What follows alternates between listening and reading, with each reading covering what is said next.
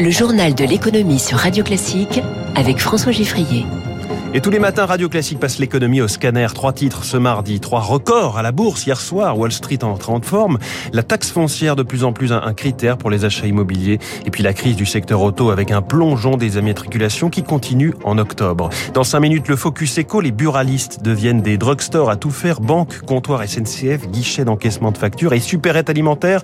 Philippe Coy, président de la Confédération des buralistes, au micro de Radio Classique, dans quelques minutes. Radio. Classique.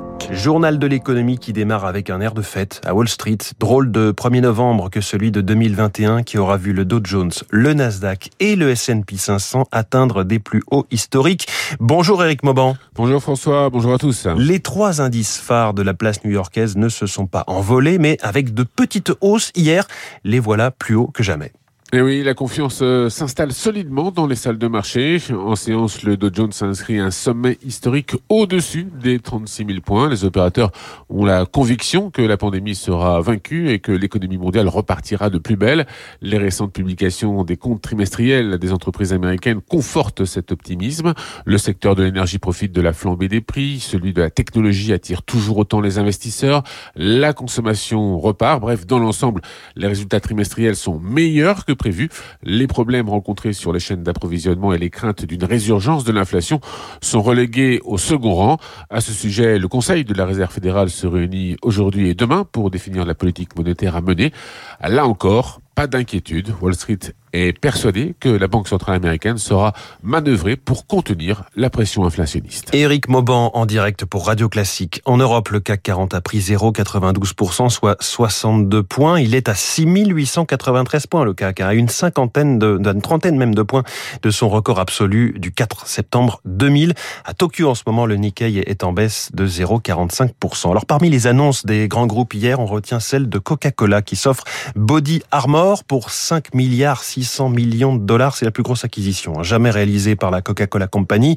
Body Armor, ce n'est pas breton, mais bien américain. Armor pour armure, puisqu'il s'agit de boissons sportives. Le basketteur euh, Kobe Bryant avait investi dans la société en 2013. 6h45, on parlait des projets immobiliers des Français dans le kiosque Eco il y a deux minutes. Des projets de plus en plus contrariés par la taxe foncière. Cela fait partie de la myriade de ces charges fixes qui augmentent et ce n'est pas tout récent. Selon l'Union nationale des propriétaires immobiliers, elle a grimpé de 28% en 10 ans. C'est une moyenne sur la France, qui incite donc les futurs acquéreurs à mieux se renseigner commune par commune. Émilie Vallès. Les clients ne regardent plus seulement le prix du bien aujourd'hui, ils veulent connaître le montant de la facture énergétique, mais aussi le montant de la taxe foncière, note Paul Pereira, gérant de deux agences immobilières Century 21 en Seine-Saint-Denis. Selon lui, cela rentre désormais dans les critères d'achat. Bah, les gens comparent parce qu'effectivement, déjà, ils ont vent des augmentations de taxes. Il y a des communes comme le plan Ménilou sur laquelle n'était pas prélevée la taxe d'ordure ménagère qui a apparu pour la première fois Donc ça fait un surcoût moyen de plus de 200 euros par taxe foncière. Donc oui, là où effectivement c'est un avantage, c'est devenu un inconvénient. Quand tout est passé dans l'achat, il faut vérifier qu'on peut payer ce qui va venir après, l'EDF, le gaz et la taxe foncière. Il faut en effet bien prendre en compte cette taxe foncière au moment de l'achat, met en garde Maël Bernier, porte-parole de Meilleur Taux.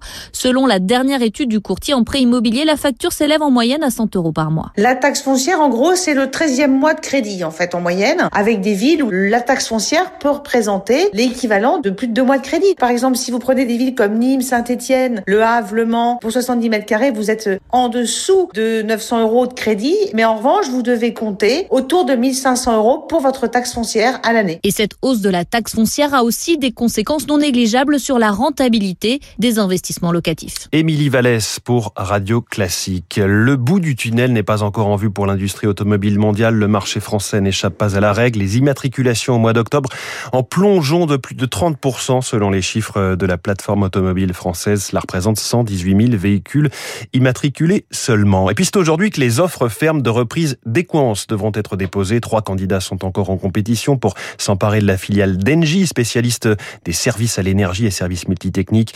Bouygues, Eiffage et le fonds Bain Capital allié à Fimalac sont les trois candidats. 6h47 sur Radio Classique. Dans un instant, le Focus Eco et Philippe Coy, président de la Confédération des buralistes, est déjà dans le